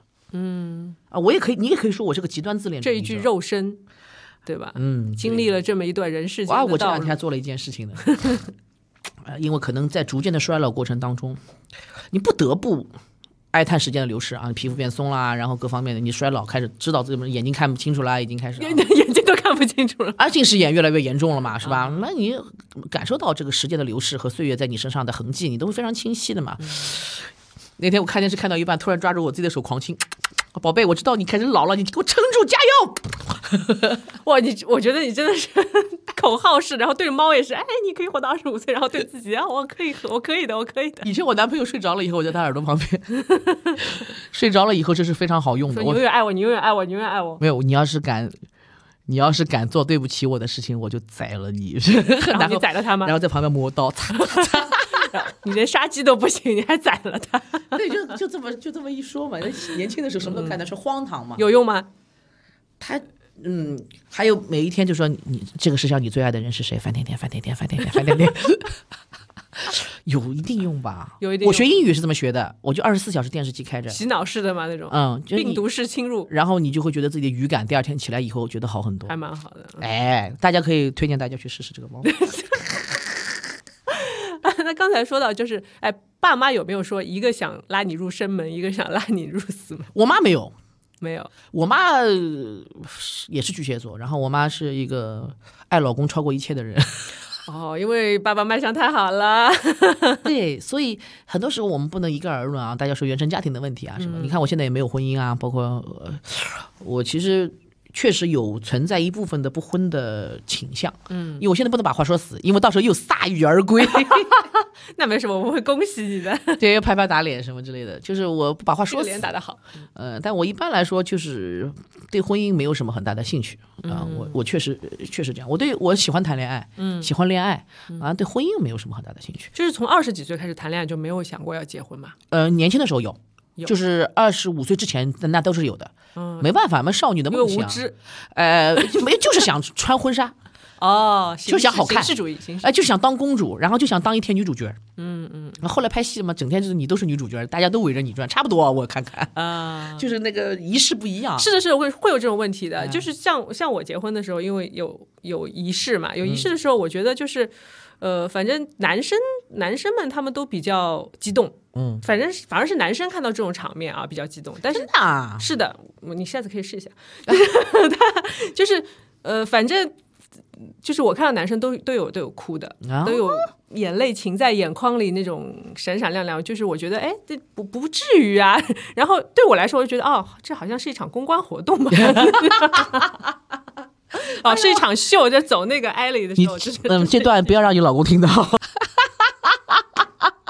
好好好，这段这段意义很深刻，我要把它留下来。呃人生的经历嘛，对吧？嗯但我我对婚姻没有兴趣，可是我对那个 ceremony，其实说实话，嗯，哎，我觉得很多女生都是这样的。其实就是想要那个仪式。很怪，我不是后来当婚礼主持人、婚庆主持人当了很多嘛，我看过各种各样的婚礼，经历过那么多遍之后，有一年我记得我去泰国，无意中经看到就是大家在海边的一个婚礼，人很少，然后我想啊又来了，就是 就是这种。但是呢，大家都驻足，因为他们要开始 vial，就是要有誓言那一段，大家都停了，就想啊我们不动，让他们说完我们再走，不要影响人家婚礼。那他们在说的时候，他们讲的虽然是英文啊什么，那我听懂了哇。我就站在旁边，不自觉的那个内心深处就流着，就流下了眼泪，然后又很憎恨自己的那个眼泪，就是烦死了，烦天天，你怎么感动个屁呀？然后一一弹又走了，就那种。那在那一那一秒钟，我是有感动，因为我知道那一秒钟他们俩是真爱。是，我不，我们不讲后面的事情，也不讲前面的事情。当时当下那个 moment，在这个月阳光下啊，这个夕阳下，两个人呢对对方的誓言，那都是真挚的。我觉得那一秒钟的那种真情是非常容易打动我的。嗯，那你有没有想过去拥有这一秒？我想就是为了这一秒葬送我后，不一定是葬送啊，就是老娘有这一秒了，可能又有一秒，又有一秒就好多。不是，你知道吗？就是快乐是有有限制的，我认为啊，快乐是有天花板的。嗯。我们说啊，家庭幸福、婚姻美满、儿女双全、事业有成，这些东西都是快乐。我们衡量快乐的标准，嗯，衡量幸福的标准，甚至有啊，我们或者说是马斯洛体系啊，自我满足啊，事业上得到很多肯定啊，家庭上得到很多肯定，小孩对你说：“妈妈，你是世界上最好的妈妈。”啊，我们都得到。小孩跟你一样，都喜欢说这。打个比方嘛，for example，那那其实但是这个快乐是有有有顶的，嗯，你每次要超过那个顶，其实是非常难的。嗯，就是你你的快乐达到这个极点之后，你再往上摸够很难，因为能让人生这种满足的点会越来越高。对，就我们是有天花板的，嗯，可是痛苦是没有底线的，那就是一个无底洞，无限的坠落。你有的时候觉得说。我都惨到这个程度了，还会比这个更惨吗？哇！你会发现，哇，有的时候竟然比这个还要更惨。嗯，就是我我的人生给我的经验就是，快乐那个天花板难够，可是痛苦的底线是无极限的。嗯，所以我得把人生的拉在当中值里边。不要让自己就是 range 不要太长，对，太大。你只要弹的太高，你必定跌得非常非常的惨啊！这这个是我的人生经验给我给我带来的。就像我刚刚说原生家庭，嗯，我妈跟我其实有点点像，因为在毕竟我们生日只差一天嘛，有很多部分是很像的。当然表现形式是不太一样的，包括呃，因为个性啊，包括还智商啊。什么意思？我我父母非常幸福啊，是我们典型的 typical 的一个大家眼目心目中觉得艳羡的一个好家庭、完美家庭，他们。啊，孝敬自己的父母，自己工作非常努力，努力的又养活自己的孩子，两个人又很恩爱，完美。那没有什么可以较劲的。我们社会上都觉得这那么好的原生家庭，你还想怎么地？嗯。可是我在当中看到的东西却是完全不一样的。哦。我觉得我的妈妈太爱她的老公，这其实是很对的一件事情，对呀对？你无法去去讲较劲他，他怎么她打错了？她爱自己老公还有错了？当然，我爸也是很爱我妈的。嗯。可是我认为，就爱一个人超过自己的时候，你会丧失自我。啊，我明白你的意思。嗯，我不想做丧失自我的那个人，因为她的她的老公非常，我爸能力很出色，非常非常强，然后女儿也能力挺强，也什么，他默默默慢慢慢慢的，她会在这个家庭当中失去自己的话语权，甚至于乎，然后寻找不到自己的方向，而且她会变懒。说实在话。就不动脑子了，对他，因为他你们都能干嘛，你们都能干掉，比如出国干嘛，事业什么的都不用操心，我们都自个儿干掉了，然后也不需要他给提提点什么意见和建议。时间久了以后，久而久之，这么多年过去之后，他也不愿意去努力和前进。我们说前进啊，比如说多学点东西啊，出出去啊什么的，学开车啊或怎么样怎么样啊，我不开的，你爸开我就好了。嗯，但我不认为他有错，这是他的选择嘛。可是我不想成为这样的人，所以你相对来说，我我理解啊，就是你可能是。就是害怕自己会在关系当中失去自我的一个人，因为你觉得自己挺容易在关系我很容易，我很容易，我爱一个人可能真的会超过我自己。但是我就非常欣赏这个，呃，《欲望都市》里面那么 Samantha 说的那句话嘛，我觉得他当年那句话确实让我醍醐灌顶。那时候我也二十几岁，正好。嗯，I love you, but I love me more。对，我觉得这句话要成为我的人生谏言。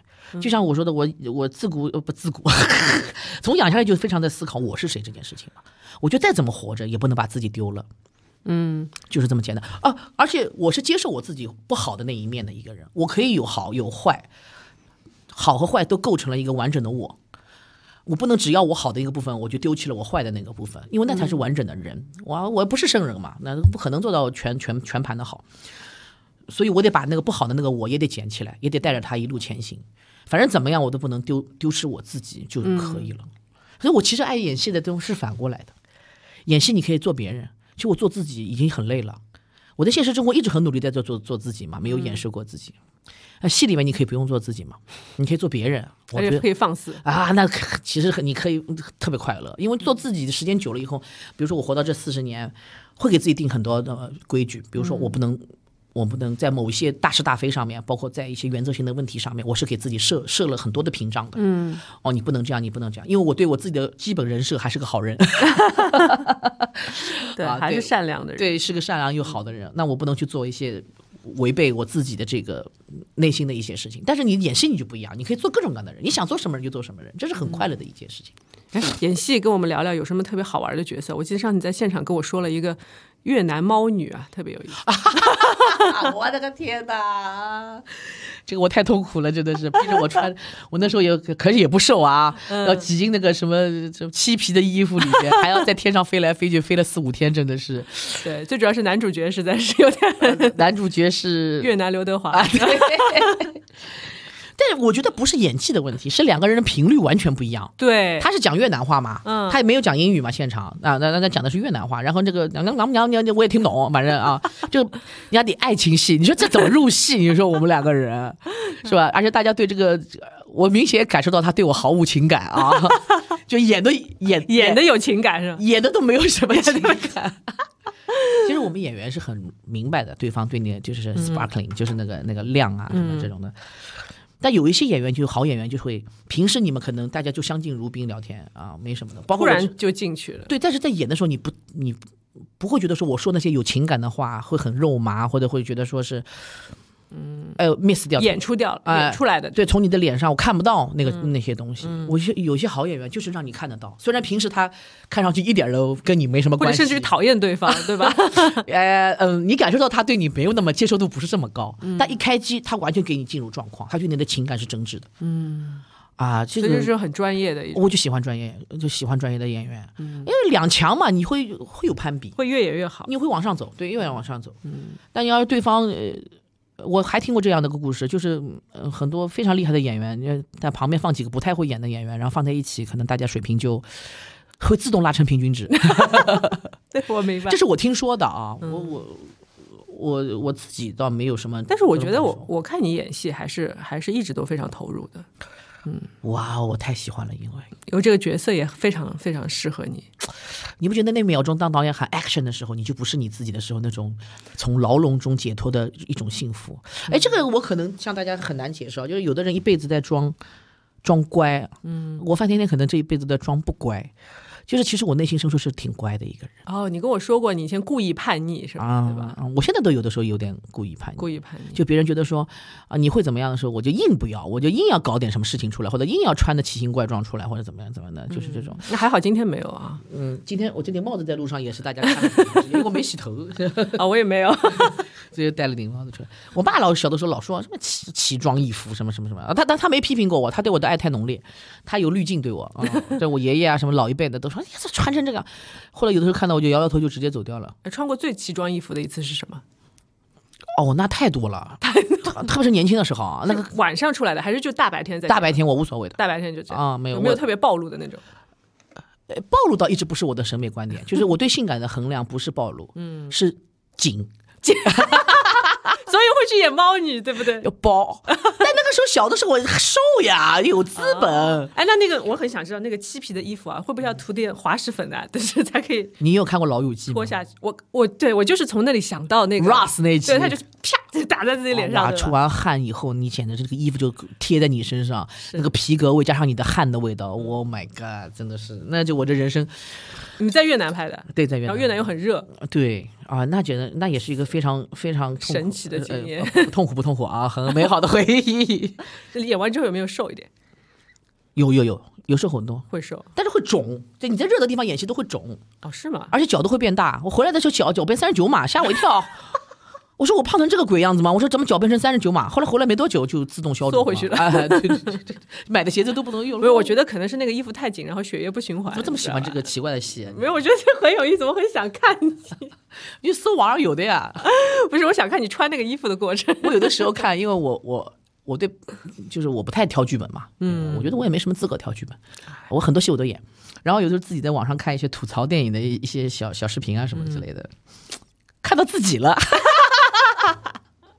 然后说对方就说这个片儿什么什么，这也太无脑了，什么什么什么什么的东西。一看看到哎我出现了，然后就 啊 oops，然后又说啊妈就就当划过，哎就当没发生，哎挺有趣挺有趣，太尴尬了真的是。所以就是你你也承认有些作品可能不是特别质量特别高的那种，嗯，就所谓的烂戏有吗？很多。很多。那你们难以避免，但是我对我自己的要求是职业演员嘛，你干嘛要挑呢？嗯，就有工作就不错了。我觉得我现在还没有到资格，就是那你说为什么人要往上走？往上走就是希望自己有一天能够有资格去挑戏。那我觉得我现在真的没有达到这个水平，不是说我演技有多好，演技是浩浩瀚大海，平可以的，可以的。嗯演技我觉得我就六七十分能能过关，就是不差，但也嗯就就真的因为。差真的无底线，这好的话你是看得到的。你有些前辈啊什么什么的、厉害的人啊什么，嗯哇，你每个人身上的好是不一样的好。重点是，对，有的人就比如站而且不可复制的。不可复制，他站起来一说话你就哦就是这个人。嗯，我在旁边酝酿半天，他站起来凭啥？哎，嘻嘻哈哈一站，我告诉你，我说哎呦 牛厉害。但但是有一些人，比如说他卖卖呃就是台词好啊，走位精准，啊，然后就是。精精准复刻这种感觉，你就觉得哇太厉害了，怎么怎么，就每个人的好都是不一样，你有的好学习学习，浩瀚大海，嗯，呃，这演技这个东西就是讲不清楚的，就是一天就绝对学不会的。对，所以我觉得这点我跟你的想法还蛮哎，其实我觉得你也演得很好，啊，是吗？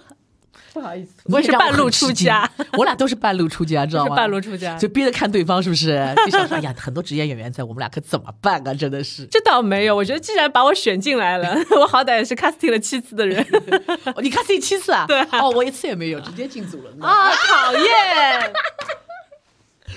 但是但是我是第一批就在名单上的，这个是我是知道的。然后你我是知道你为什么进来，因为你先拍了广告。对对对，我先拍了个广告嘛，等于说我那个算面试嘛，对啊，那我那个也算直接是面试试戏了嘛，对对对。直接试戏了嘛。嗯，但因为那个广告拍完之后，我那个时候还蛮蛮蛮胖的，然后当我进剧组了以后，我迅速瘦了很多嘛。嗯，那不是因为这个戏的原因，是因为上一部戏的原因，还是身体也在调理，身体一下好了，啊，迅速那个荷尔蒙就代谢都好了，我就一下瘦了很多。导演看到我的时候，怒发冲冠，你 哎怎么变这么瘦？那没有气场了。然后我一开口，呃，就就演了几场，他说啊，还在还在，喉喉咙还是很响啊，可以可以。对，因为这个戏经历的时间比较久嘛，所以每个人就是脸就大大小小的，会有这样的。就好像开门前还是胖胖的，没关上门回头人变了一个大哥，怎么办啊？真的是很担心。没事没事，我我这个事儿我问过导演了，他说。观众会对你有一个固定的印象，然后这个固定印象一旦形成，就是你的人物立住了之后呢，就是你再有点小变化，他们不会哎呀，他真的很会找找理由 的说服人。安慰我们。这我觉得你蛮不容易的，这我有句说句，因为你很多戏都是必须得站在旁边，你一定要带到你，对吧？没办法，你没办法演，就是就只能站在那里。所以这个戏就学会了后景演戏嘛，后景抢戏。没有，我有时候仔细观察你，我坐在对面啊，我看到你个小拳头捏得紧紧的，我说哇，还有心理活动嘞。就是导演的要求高呀。其实嗯导演就是刚进组的时候也会有这种要求嘛，说哎你在后景你也要演一个全套。是呀，我看到你的很很认真的在演，就是只有你的肚子的时候，你很认真的在吸气。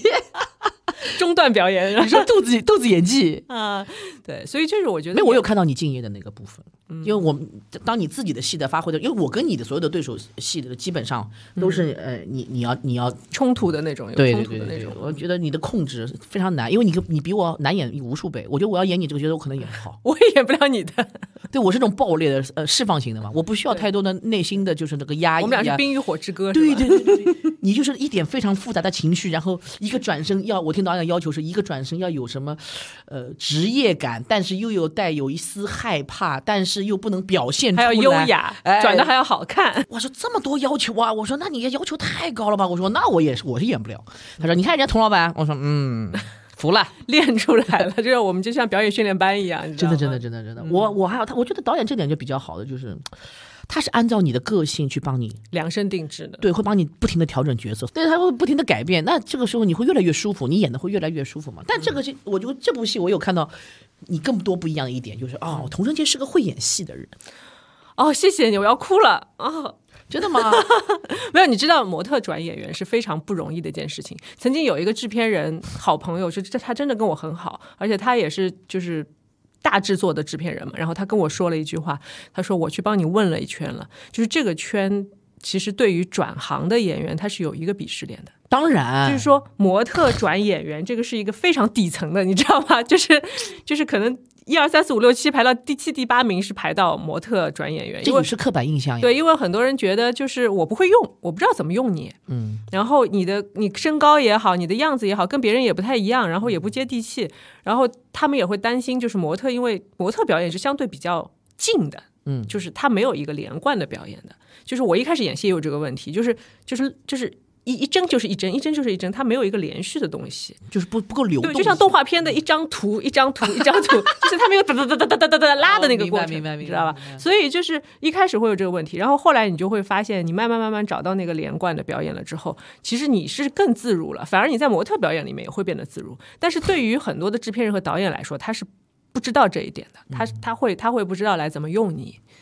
我觉得这个就是现今的我们这个圈子里的很多是，大家其实没有时花时，他没有花太多时间了解去了解你，去开发你，去启发你，去看到你的另外一个部分嘛。嗯，就像你看，我要不是因为这部戏，我都不知道你会演戏。嗯，但我就很认真的观察你嘛，不是？但我知道你会演，因为我那时候看《唐人街探案》，嗯，就看你在那个当铺的那个小格子里，哎呦螺丝壳里做道场啊，对，那个没办法，因为你就出现一分钟嘛。很有很有很有细节，你就只能跟导演两个人商量，就说，因为我就出现这么短的一一个时间，你对我，你把我大遥远的从中国弄到美国去，你说 如果平平无奇演了这一场，你找谁不行？嗯，所以我一开始的所有的表演都是比较呃爆裂型的这种 冲击性比较强的那种，因为你闪现嘛，就是给人插一枝花，那么这枝花一定是浓烈的嘛。对，我也没有机会向大家展示我的长久的在一个戏里面能够这个戏可以。现在我们这个，哎，我也觉得这个戏是确实是可以，就是能能更丰富多彩的。我也在挑战我自己，嗯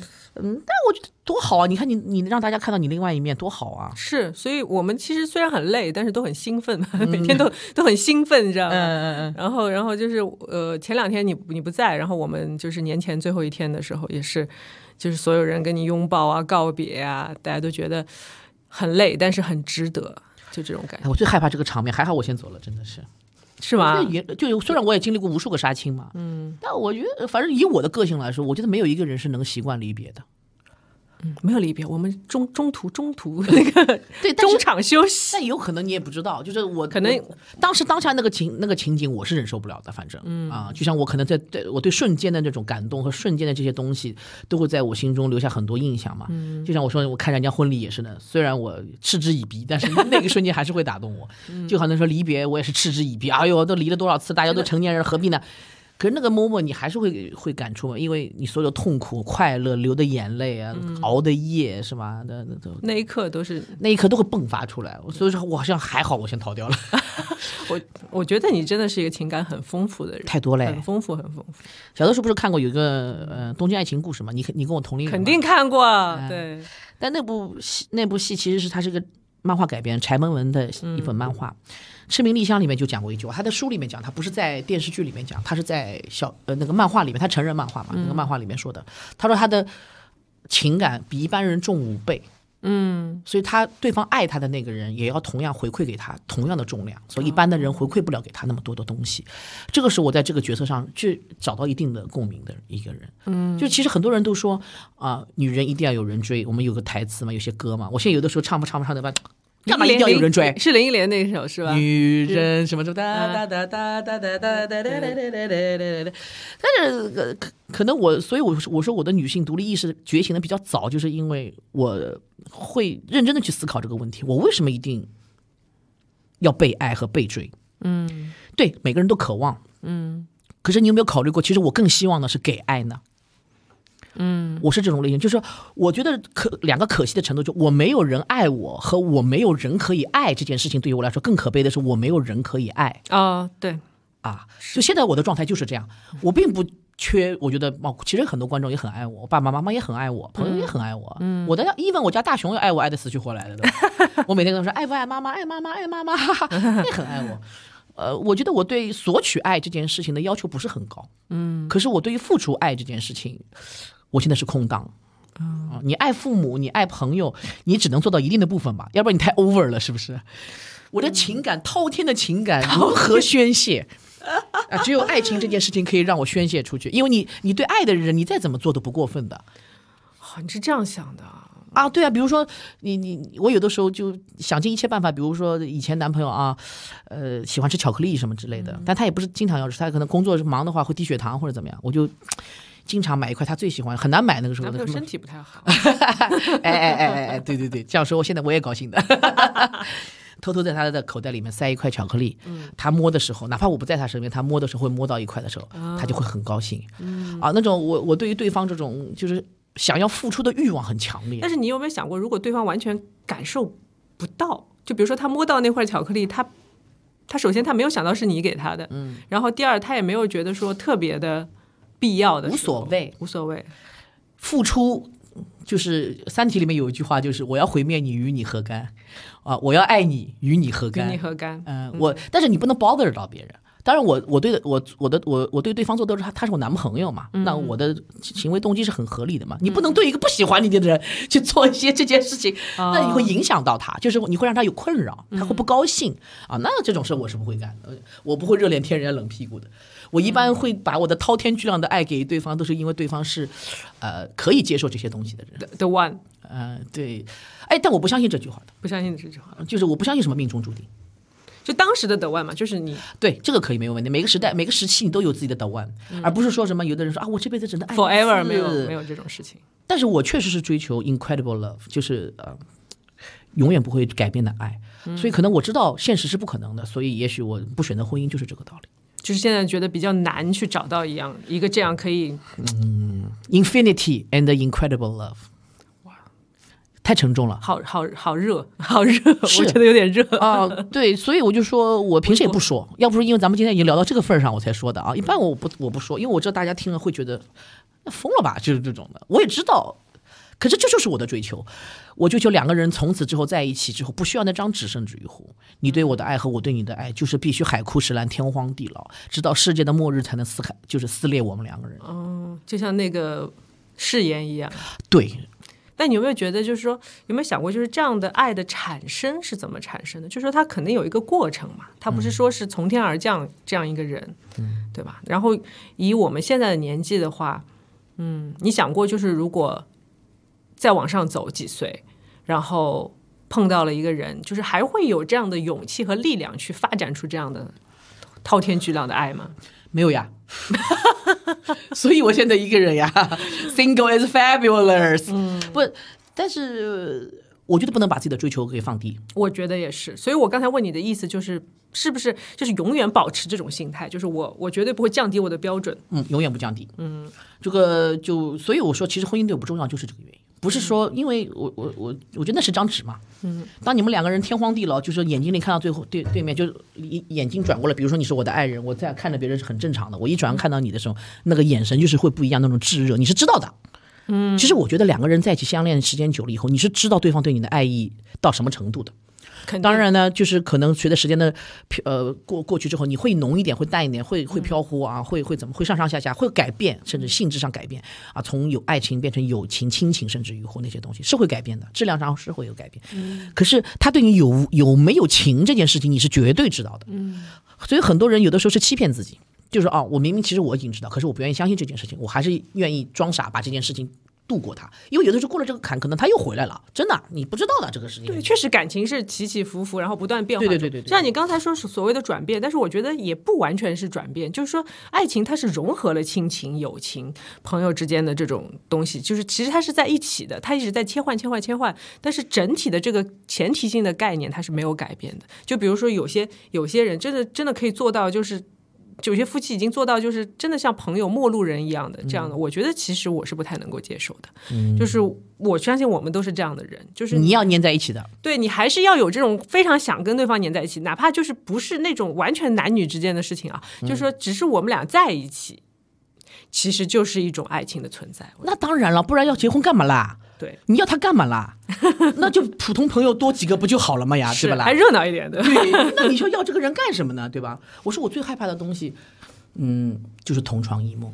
嗯，我很害怕，因为我也经历过，肯定是有经历过嘛。嗯，很痛苦，那种肯就是定很痛苦。有的人说单身，我比如我单身很长时间了，已经这是我史上最久的一个单身啊！我大概从十六岁开始一直在谈恋爱，一直到三十几岁没有停过，没有空窗期，甚至于乎，嗯，就是因为以前也是寂寞，也是觉得我这个都是这个爱情也好，什么也好，是女孩子就特别是我这种情感很浓烈的人必须要拥有的东西。嗯，我从来没有尝试过一个人过啊。但我后来现在我我我我克服了一段时间啊，之后逾逾越了那个单身的痛苦之外，之后就是一个幸很幸福的一个海洋。嗯，有人问你寂寞不寂寞，孤独不孤独？我说这种寂寞和孤独远比你躺在一张床上，旁边那个人是你最爱的人，可是他却不跟你说一句话的那种冷漠孤独来的锥心刺骨。是对吧？我是有吵，因为你要吵架也好，或者是两个人情感淡了，有时候他就躺在旁边也动也不动，也不说话，你们俩就像陌生人，你跟一个石头躺在一块儿，还不敢碰到他，你一碰到，你感觉好像两个人是不是要说点什么，或者他就或者他会往外缩一缩，类似于这种很小的细微的一些小动作。所以你觉得，如果到了已经到了这种程度，其实他已经是一个没有办法再复活的感情，也有可能会复活，可是很概率很低，但是我可能要经历什么事情？对对对，也会复活，也会复活，但是这个复活之后，你会发现跟之前也不一样。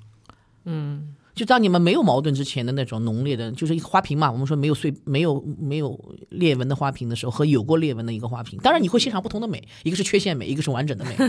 然后我们要去解释的话，言语是这个世界上最牛牛牛的东西，你可以各种敢去解释情感的这些问题。可是我可能范甜甜不喜欢，嗯，我就像我上说的，我这辈子也不想。随着我自己年龄的增大，我的外貌各方面也不是这种自己的最巅峰的时时期了。那我们可能碰到的对象也会越来越少，那对方也都结婚啊什么之类的，啊，你的对象可能会越来越少，你的选择会更少，咱们各方面。但是因此就要放弃自己的 stand up 和标准嘛？我觉得如果放弃的话，我是对不起我自己的前面这是四十年，啊，所以我不放弃，我宁愿冒着。风险是我可能一辈子也找不到，或者一辈子就是孤独的一个人，我也不愿意去放弃这个。但是我我也有可能哪天我在老人院里碰一老头儿，然后两人看看，哇，八十岁下着棋是吧？哇塞，这个银 头发的老头子不错啊，走走走，我们周游世界去啊！哎，这个不错。也这很有可能，谁知道呢？就不要把自己的话说死了，说不定我就还闪婚什么之类的。哎，我觉得其实我刚才还想说我们的结束语啊，我就来祝福你说早日找到那个可以给你 incredible love 的人。但是我觉得现在也不用不用这个祝福了，不用，这不我还是早日祝你拿到影后吧，你这个太这才了解我是吧？那也不重要，是吧？那个快乐都是瞬间的，以后能让我快乐一个月少说。好的好的，非常感谢范甜甜啊，今天给我们那么掏心的聊天，然后这么快就结束了，啊，嗯，那你下次再来吧。有空一定会再来，有空再来。再来啊！然后也，我觉得就是我们这个平台啊，然后我一直在跟大家安利小宇宙，然后就觉得，嗯，首先我们的听众听友都是非常善良的，然后他们确实也是因为真的喜欢主播或者喜欢嘉宾，然后会从头到尾非常认真的去听每一句话，他们甚至每一个时间点他们喜欢都会 mark 下来，然后在旁边做评论。真的啊你到时候可以看一下。对我是我安利给你是因为想说你真的非常适合做是吗？做博客。好吧，那如果有大家要求，我可以搞一搞。对啊，可以玩一下，我觉得很好。因为我做了博客之后，我觉得首先是自己的表达能力要好很多，然后呢，也跟朋友之间的链接会变得更加的紧。我觉得你蛮快乐的，是对对对是，虽然是一个非盈利性的东西，但是 因为非盈利性，所以快乐呀。对，就是很纯粹，然后就就好像就是我可以在这个播客上面去倾吐自己很多的跟别人没有办法讲的话。所以我觉得你我们这个年龄最好的一件事情，就是大家都要去接触那些能够让你快乐的人。是，这就是为什么我现在要让我的社交变成有效社交的很大的一个原因。嗯，啊、我的负能量已经很多了，大家在一起负能量不行。你会接你你你向那些阳光一点的，然后积极一点的人靠近的时候，你会被感染。可以靠近我，靠近我。嗯，可惜我不是你的 only one，我不是你的 special 啊，啊我又要铩羽而那好像除除除了我之外，你也有别人呢，何必呢？就露露姐，我还有谁？还有我家大熊。好，开玩笑啊，谢谢哎甜甜。然后我们下次再见，同学节的东正常生活，先这样，拜拜，拜拜。